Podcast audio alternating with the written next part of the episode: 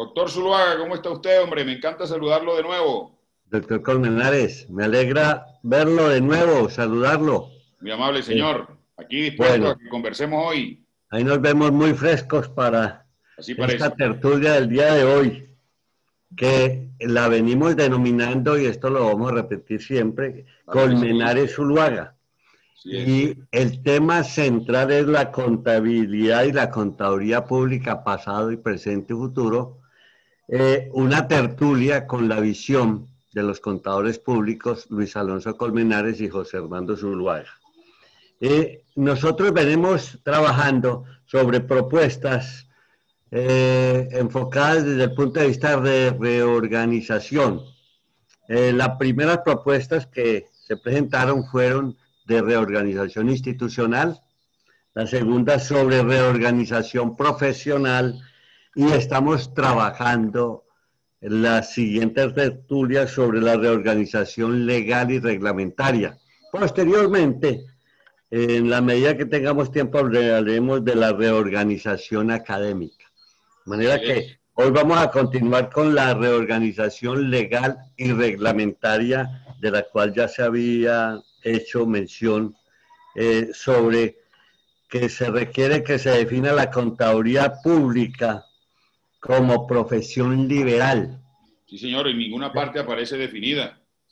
Se eh, pregunta y cada uno tiene su propia versión, cada universidad tiene su propio criterio y yo creo que ahí debe haber un, un, un desarrollo único en todo sentido, para todos los ámbitos. Un segundo tema es también que se dé más importancia a ese, eh, la visión social y del bien común que tiene como objeto la práctica de la profesión. Así es, señor.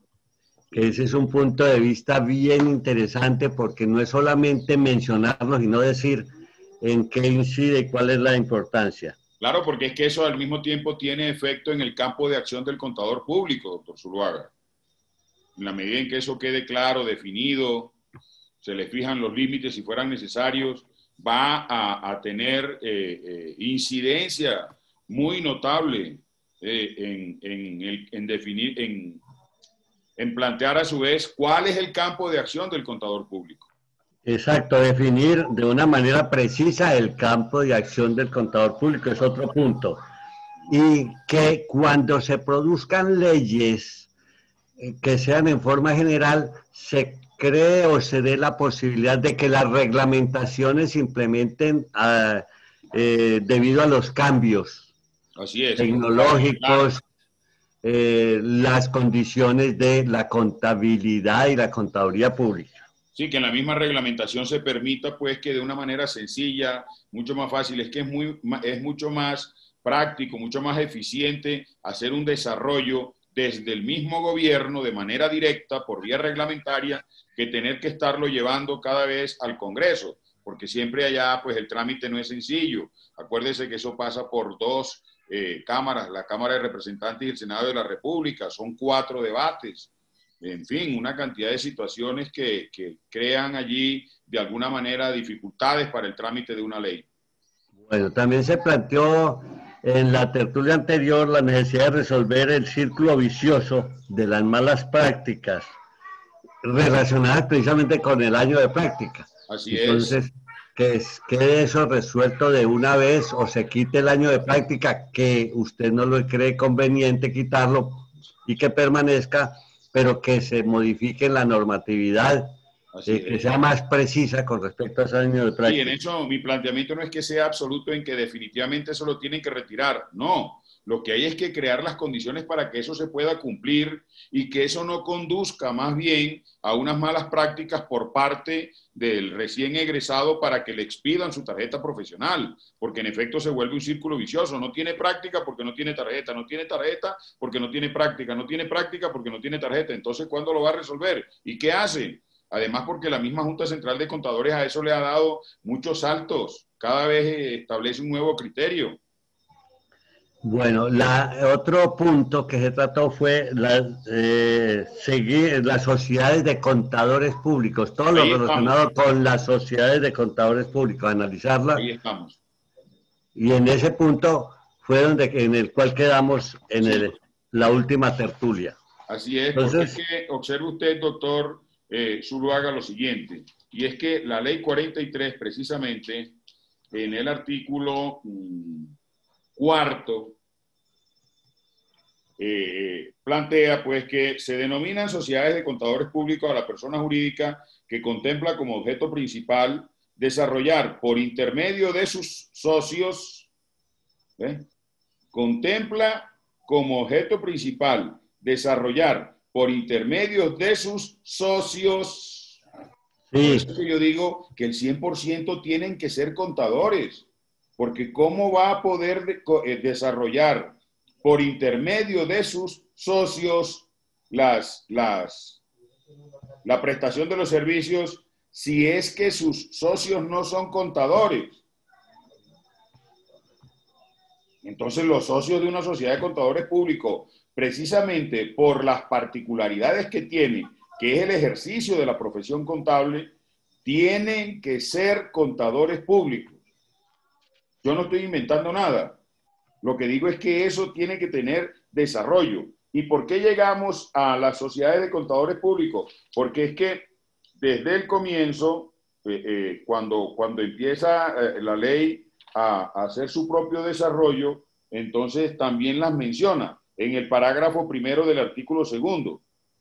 Los contadores públicos y las sociedades de contadores públicos quedan facultadas para contratar la prestación de servicios de las actividades relacionadas con la ciencia contable en general. Ahí no hay problema.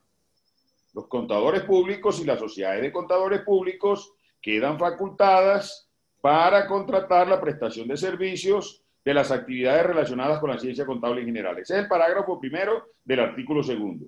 Entonces, ahora va al cuarto y va a definir las sociedades de contadores públicos. Y ahí dice, se denomina sociedades de contadores públicos a la persona jurídica que contempla como objeto principal desarrollar por intermedio de sus socios. ¿Qué va a desarrollar por intermedio de sus socios? Lo que dice el parágrafo primero del artículo segundo, contratar la prestación de servicios de las actividades relacionadas con la ciencia contable en general. Eso solo lo puede hacer el contador público, porque ya lo dijo la ley también en el artículo primero. Entonces, ¿cómo puede ser que una sociedad de contadores públicos no esté, no esté eh, conformada íntegramente por contadores públicos en lo que tiene que ver con sus socios. Ahora, que tengan otros profesionales, pues sí, de cualquier manera se los vincula, pero no en su condición de socios. Sí, como asociados, joy venture, cualquier tipo de relación. Otra cosa que sea, pero no, pero no como socios, porque ahí está de por medio una facultad exclusiva y excluyente que el Estado le delegó a los contadores públicos, que es la de dar fe pública. Nadie más puede hacerlo. Ahora, que el gerente pueda ser otro profesional, pues sí, un administrador, un economista, un abogado, lo que sea, el gerente, pero no sus socios. Y por esa misma vía, el gerente habrá que distinguirlo del representante legal. Entonces, si sus socios son contadores públicos, el representante legal tiene que ser un contador público, porque ese es el que va a poner su firma con su número de tarjeta, doctor Zuluaga. Sí. Ahí es donde está el planteamiento que yo hago. Y yo creo que a eso habrá que darle de todas maneras alguna discusión, por supuesto. Y eso no es un planteamiento que vaya en contra de firma ni en contra de nada, no. Si es que lo que se llaman firmas pueden seguir conforme están, pero para estos efectos que se relacionan con, con dar fe pública, tienen que tener una condición, una característica distinta. Ahora, eso es una cosa. La otra cosa que a mi juicio también resulta ser supremamente preocupante en ese concepto de los socios, de la sociedad. Eso viene desde el Código Civil. Claro está que allá la, definición que contenía el Código Civil, ese artículo fue derogado, el 200 algo, no lo preciso en este momento, cuando se expidió la ley 222. Entonces ya la ley 222, 222 redefinió la sociedad comercial ¿Qué es lo que sucede con eso y que yo observé cuando estuve en la Junta Central de Contadores que la integré y que al mismo tiempo, pues durante tres años la presidí? Usted quizás pudo haber observado esa situación y es que han interpretado el concepto de sociedad de contador público eh, de una manera eh, absolutamente discrecional. Doctor Zuluaga. Sí. Una sociedad, una sociedad es una persona jurídica que tiene ánimo de lucro. Una sociedad es una persona jurídica que tiene ánimo de lucro. Y en ese sentido hay que distinguir entre una sociedad que es una persona jurídica que tiene eh, ánimo de lucro de un concepto que vamos a, a, plantearlo de una manera genérica. En principio, es distinto de una asociación en cualquiera de sus formas. Diga usted, una cooperativa, una fundación, una asociación, una corporación. Entonces, lo, lo que yo siempre planteé estando en la Junta Central de Contadores es que a esa clase de personas jurídicas no se les puede autorizar como sociedades de contadores públicos.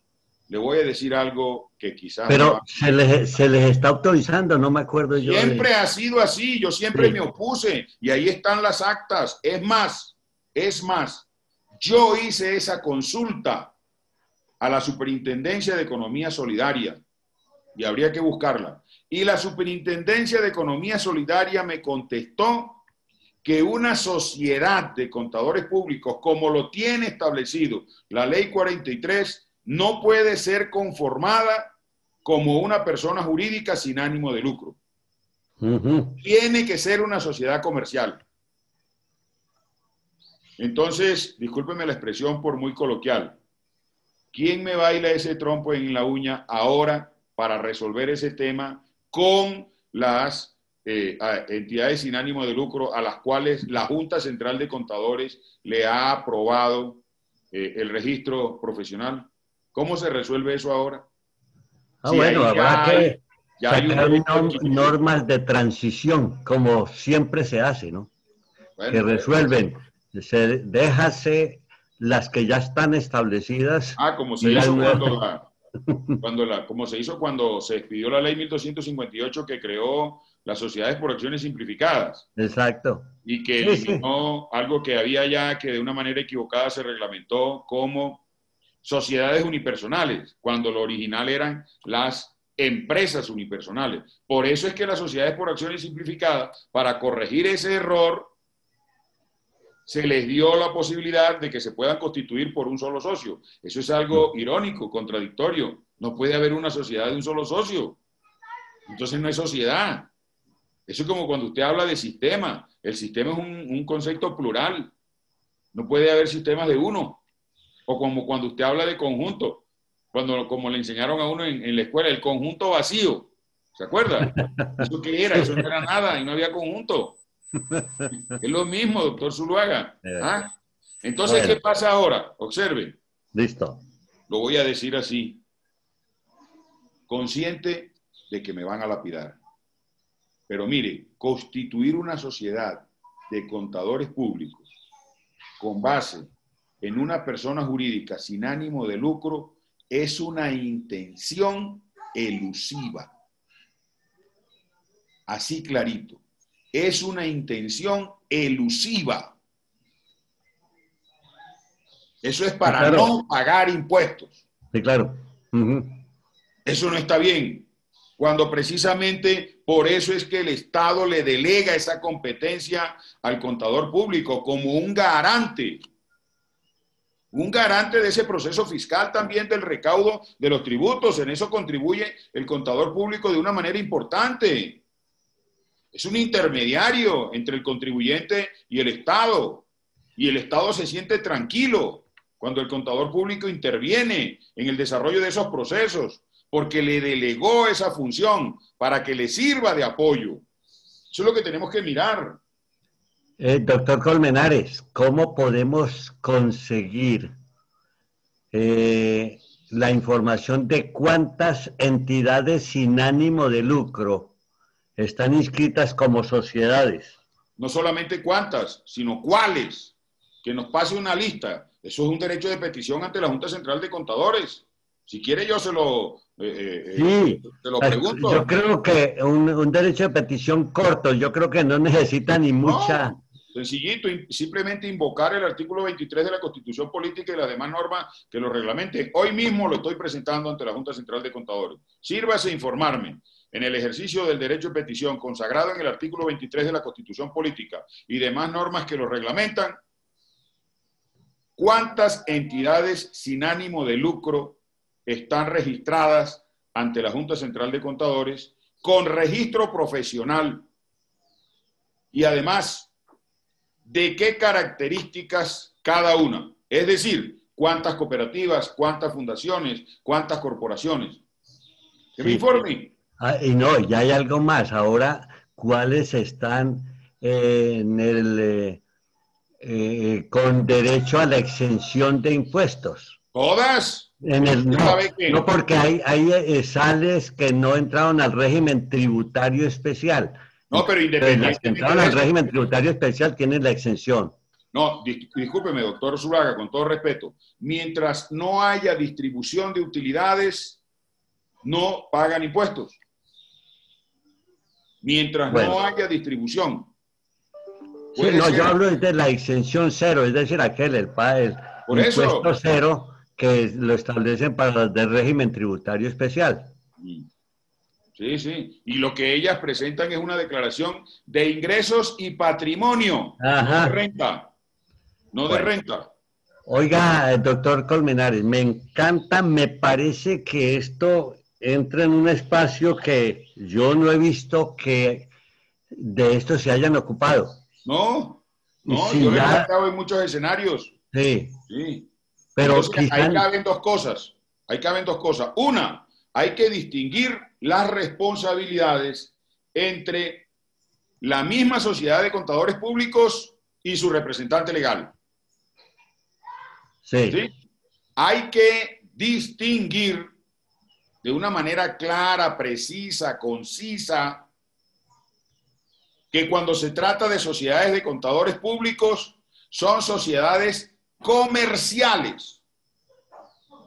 Sí, le hago una denominación. Le hago una pregunta atrevida, discúlpeme. ¿Usted se imagina Pricewaterhouse, Ernst uh y todas estas firmas eh, constituidas como cooperativas? ¿Ah? Sí, imposible. Por favor, doctor Zuluaga. ¿Ah? Eso también tiene mucho que ver con el reconocimiento y el desarrollo de nuestra profesión. El Estado no nos buscó a nosotros como promotores de la ilusión. Eso no puede ser. Eso no puede existir. Eso se tiene que revisar, doctor Zuluaga. Y eso tiene que liderarlo la misma Junta Central de Contadores. Bueno, a mí me parece muy buena esa propuesta. Continuemos con más propuestas porque esta me parece interesante. Y ese, doctor Colmenares, le comento, es el único momento en que yo he escuchado en mi vida profesional este comentario, pero ya entrando en detalle. Es que yo creo que eso se ha dicho en forma muy general que eh, no se alcanza siquiera muchas veces a entender en los discursos o en las expresiones eh, que están en contra de esa posibilidad de esas sociedades. Entonces ahora sí que quede entendible. Sí, claro, porque es que mire, doctor Zuluaga, ¿qué es lo que tenemos que buscar aquí? Aquí tenemos que buscar, sobre la base de todo este planteamiento que estamos haciendo, de la reorganización legal y reglamentaria, que definitivamente el contador no se convierta como esa definición de cuerpo que a uno le daban en la primaria por allá, en las clases de geometría. ¿Usted se acuerda? A mí no se me olvidó nunca. ¿Qué es cuerpo? Todo lo que ocupa un lugar en el espacio. Eso dice de todo y no dice nada, pero eso es una definición que contiene una sabiduría impresionante. Nosotros no podemos ser como la definición de cuerpo en geometría. El contador tiene que tener un estatus. No es que todo el mundo se le tiene que arrodillar, no, es que tiene que ser reconocido como, como el ejercicio de una profesión. Mire, la que tiene en estos momentos la mayor proyección, la mayor perspectiva profesional que hay hoy en día en Colombia la tiene la contaduría pública a partir de la puesta en vigencia en Colombia de los estándares internacionales de información financiera, contabilidad y aseguramiento. Eso es, a su, doctor Colmenares, eso es a su entender. Sí, por supuesto. Porque hay muchos que al entender de ellos eso no es así. Bueno, de eso se tratan las democracias, en que todos tengamos la capacidad de, opinar. Aquí lo que, lo que uno también tiene que asumir dentro de nuestra misma organización profesional es que democracia no puede ser sinónimo de antropofagia. Eso son dos cosas distintas. Entonces el peor enemigo de un contador es otro contador. Eso no puede ser posible, doctor Zuluaga. Nosotros tenemos que darnos la libertad de poder opinar todos, independientemente de que no estemos de acuerdo. Pero la opinión no puede ser una razón para descalificar. Ese fue el propósito que nosotros eh, asumimos desde el primer día que dijimos, vamos a hacer una tertulia. Aquí no hablamos de personas ni hablamos de nadie. Mire, todo este proceso en el que vamos nosotros construyendo, ¿qué nos tiene que permitir eh, establecer? Hombre, el contador tiene que tener una capacidad de análisis suficiente y de síntesis. ¿Ya? El contador tiene que tener un razonamiento matemático. Hoy eh, las normas internacionales tienen su fundamento en las matemáticas financieras. ¿Y cuál fue la que estudiamos? La de los ingenieros. A mí me enseñaron fue la tangente, cotangente, hipotenusa y todas esas cosas que eh, nunca las he utilizado. En cambio, resulta que uno necesita saber es tasa interna de retorno, valor presente neto, y de eso nunca me hablaron. Sí. ¿Eh? El conocimiento y manejo de los sistemas de información, doctor Zuluaga. Sí. los sistemas de información y las tecnologías. Y eso tiene su fundamento en la transformación de, de la norma que reglamenta nuestra profesión. Es que eso no es desarticulado. Tiene que haber una habilidad. El contador hoy en día tiene que tener una habilidad suficiente para jerarquizar la información. ¿Y esto qué quiere decir? Tiene que tener la capacidad suficiente para poder calificar una materialidad. Tiene que tener un conocimiento, una formación suficiente que le permita de verdad expresarse de manera razonable, razonabilidad de los estados financieros la razonabilidad, no la verdad absoluta, porque eso conlleva muchos riesgos. Debe saber trabajar en equipo. Y ahora, no es porque sea eh, eh, lo que le voy a mencionar en este momento, sea lo último, sea lo que tiene menos valor, sino porque le quiero hacer a eso más énfasis. La condición ética, doctor Zuluaga. La condición ética del contador. Nosotros no podemos ser la razón del mayor desprestigio de las organizaciones si es que nosotros no llevamos, eh, eh, eh, administramos los recursos. Eso, la responsabilidad tiene que ser de los dueños, pero la del contador tiene que quedar perfectamente clara, doctor Zuluaga. Muy bien. En ese sentido. Entonces, ahí hay que ir pensando, hay que ir revisando, hay que mirar entonces en hacer esas precisiones legales de ese artículo. Ahora bien, estamos en el cuarto. Sí, el cuarto. De la Sociedad de Contadores Públicos de manera precisa, de manera concreta, es necesario modificar ese artículo quinto de la vigilancia eh, de la profesión, doctor Zuluaga. ¿En qué sentido? Total, señor. ¿En qué sentido? En el sentido en que eh, es la oportunidad, entonces, bien sea mediante esta modificación de la ley 43 o haciéndole un nuevo desarrollo a el artículo 11 de la ley 1314 sobre el ajuste institucional que, le dio facultad mm, eh, la ley al gobierno para que hiciera el ajuste de los órganos de la profesión y que tratándose de la Junta, expidió el decreto 1955, que ahí hizo una, una, una reintegración de, de nuestro órgano disciplinario pero yo, yo creo, analizando pues eh, eh, este decreto que, es muy escaso, ¿sí? Aquí hubo un primer momento para resolver ese criterio de, esa lucha de poderes que siempre ha habido en nuestro órgano disciplinario del director y el presidente.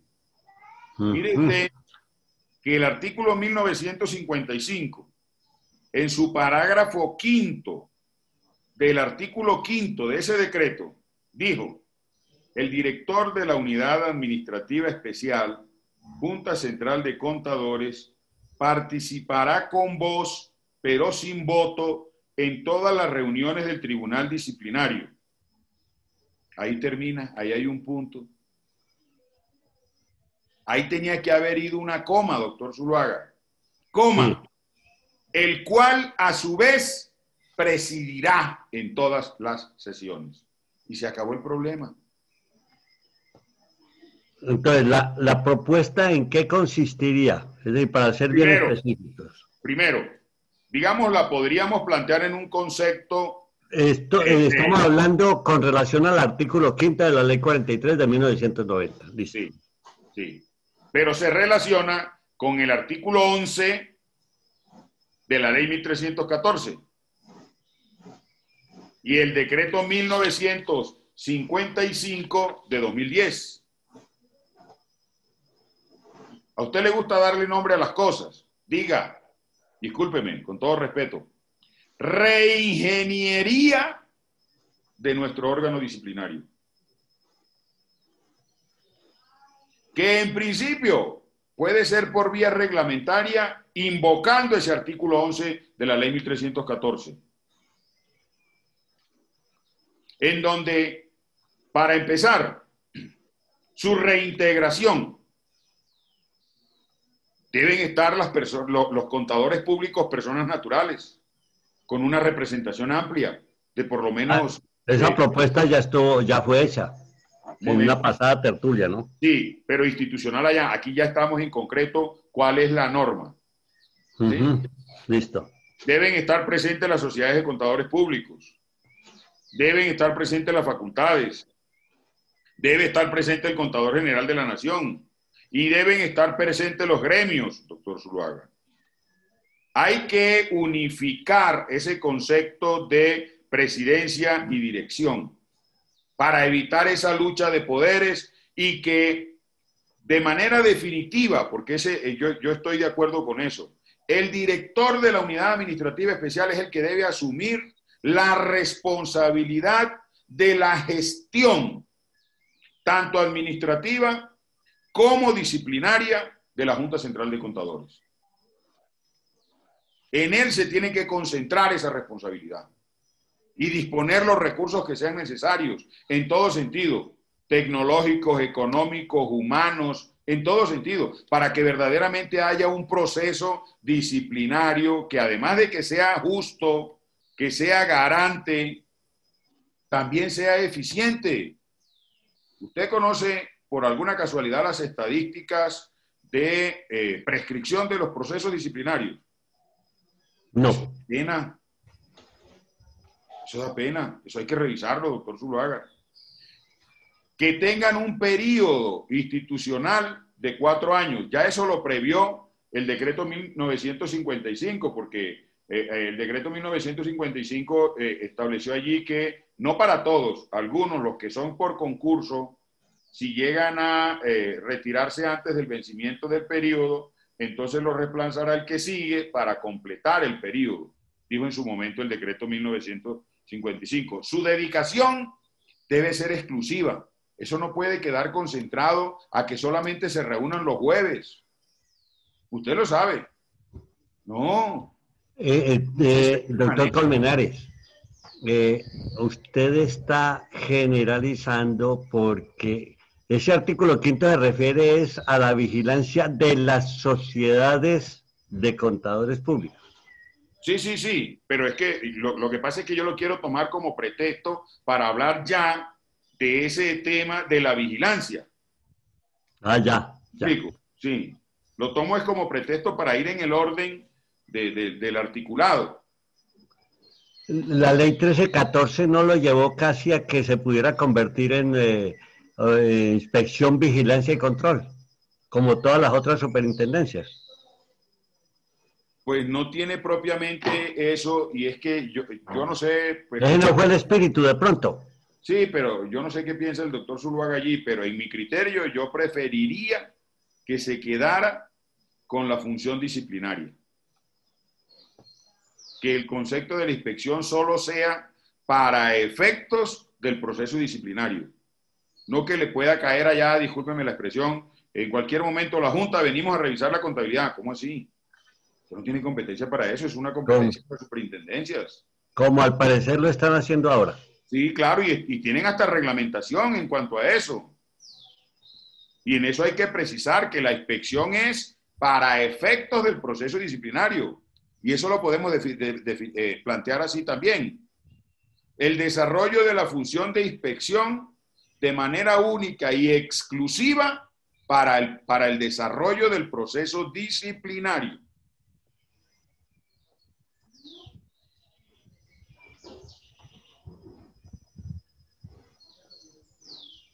Doctor Zuluaga, y que Muy interesante, listo. y que sean remunerados. Que solo se tengan que dedicar a eso. Que sean remunerados. ¿Ya? Eso hay necesidad de resolverlo eh, eh, eh, en ese sentido, para que de verdad se lleve a cabo una función que mm, efectivamente mm, sea eficiente, porque es que si nos quedamos la vigilancia que plantea el artículo quinto, las sociedades de contadores públicos estarán sujetas a la vigilancia de la Junta Central de Contadores. Miremos las estadísticas. ¿Cuántas sociedades de contadores públicos? La, de, la que participó en Interbolsa, que a mi juicio, pues, no, no quiero tampoco ahí pronunciarme porque de pronto pero, pero a mí me parece que eh, eh, ahí fue que se vino a, hacer ver entonces la Junta Central de Contadores en esa, en esa sociedad de contadores públicos. Yo no creo pues que, que ese sea su, su, su, su, carta de mostrar cuando se sabe a ciencia cierta, y eso es Vox Populi, de cantidades de escándalos que ha habido en Colombia, que, que ha tenido a su cargo la revisoría fiscal, una gran cantidad de sociedades de contadores públicos ¿Y qué ha pasado? ¿De qué ha servido? ¿A quién han investigado propiamente? En justicia. ¿ya? Luego vienen estos artículos que se relacionan con los principios de contabilidad generalmente eh, aceptados y doctor Colmenares, generalmente doctor Colmenares, podríamos precisar que lo sobre el artículo quinto sí. Eh, lo que está proponiendo es que se modifiquen eh, lo que tiene que ver con presidencia, dirección e inclusive vigilancia por parte de la Junta Central de Contadores. como para tener nosotros el panorama de la propuesta. La propuesta de reingeniería, reingeniería del órgano de la vigilancia de la profesión contable. Listo. Eso tiene que ver con el artículo quinto, tiene que ver con el, el artículo 14, que es el que se relaciona con la vigilancia y dirección de la profesión. ¿sí? Artículo quinto, artículo 14. ¿sí? El 14. El, el, el... Los órganos de la profesión, sí. Luego seguiría el, el, proceso disciplinario. De ahí hay que hablar muchas cosas porque es que yo creo que, mm, hay, que hay que sustraerse de lo que allí está planteado y más bien eh, hacerlo remitir. ¿Será que se lo planteo de una vez, doctor Zuluaga? Eh, ¿Cuál sería? Remitir el proceso disciplinario a el procedimiento que se aplica por parte de la Procuraduría General de la Nación.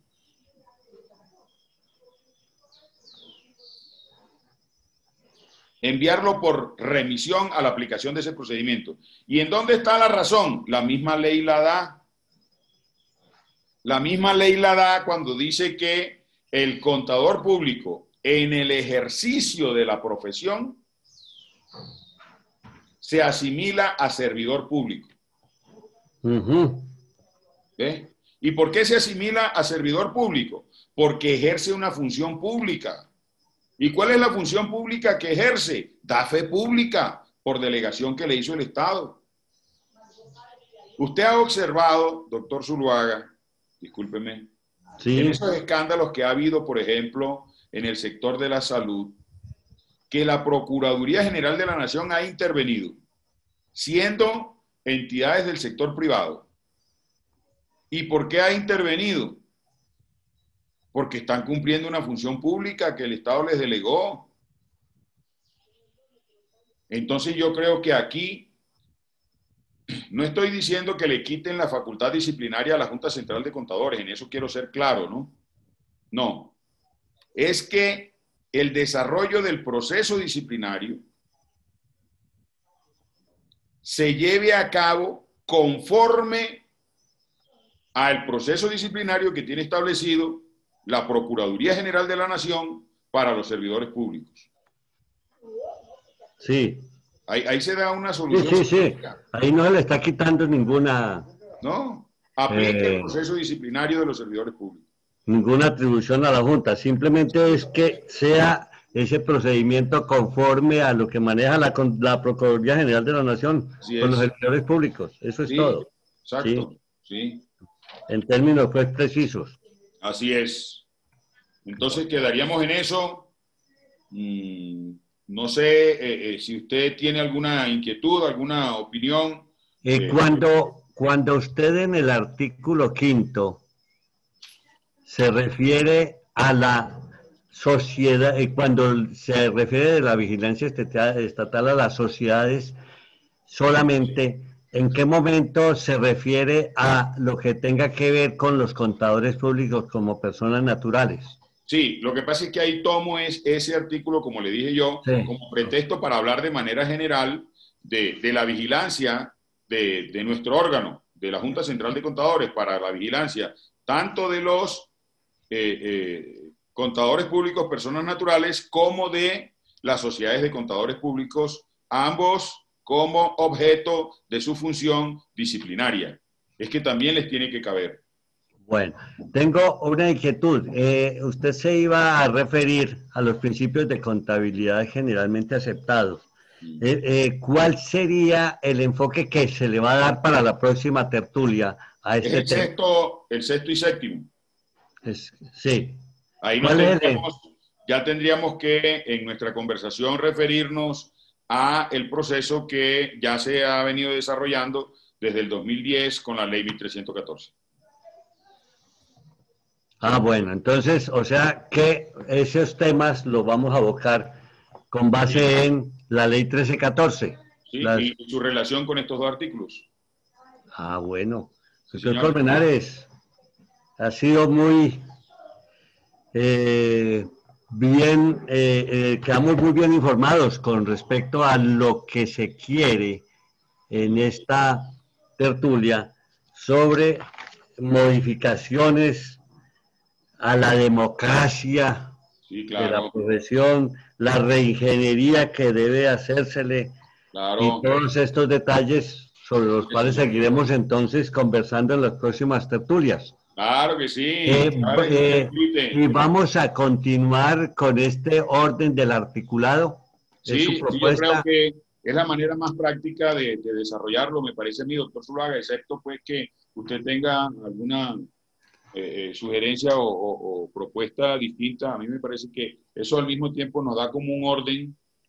Sí, hay una secuencia en, la, en las propuestas. Sí, señor. Bueno, doctor Colmenares.